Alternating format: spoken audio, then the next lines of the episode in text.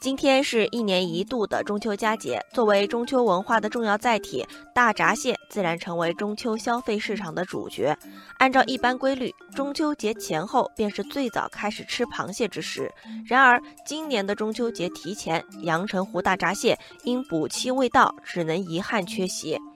但蟹卡提货券已是未卜先红，大闸蟹礼品券的出现让螃蟹变成了可以随时提取的期货，业界也称为纸螃蟹。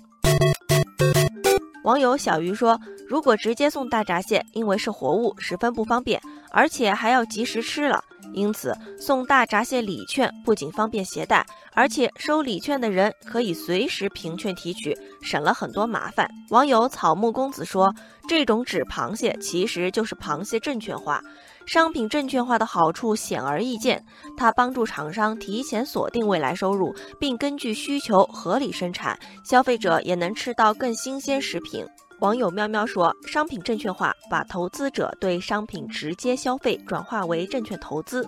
与近年的月饼证券化一样。当大闸蟹被市场赋予礼品意义的同时，出现大闸蟹证券化的销售模式并不意外。大闸蟹礼券背后的金融逻辑也由此展开。”网友简单说：“确实，在吃货和期货之间只隔着一张大闸蟹券。”不过，资深吃货也发出了来自灵魂的拷问：大多的螃蟹券都打着阳澄湖大闸蟹的名义，但阳澄湖哪来那么多的大闸蟹？网友巨蟹座的小胡也疑惑：今年家里已经收到不少螃蟹券、螃蟹卡，都打着阳澄湖大闸蟹的名义，但正宗阳澄湖大闸蟹九月二十三号才开捕，那么多阳澄湖大闸蟹券都对的是哪里的螃蟹呢？网友单行线上的风景说：“我家就是开水产店的，还没有进螃蟹呢。现在还是进补期，而且现在的螃蟹还没长好，肉质也不好。好的螃蟹至少要等到这个月底才行呢。”据了解，今年的纸螃蟹并不太贵，票面标注价值一千零八十八元的阳澄湖大闸蟹八只礼品券，从黄牛手里卖出的价格是四百八十八元。其他品牌票面标注价值五百八十八元大闸蟹八只礼品券，促销价格更是低至一百四十九元。网友海街虾壳说：“纸螃蟹本质上是一种商品证券化的形式，礼券经济很繁荣，但也要注意暗藏的风险。”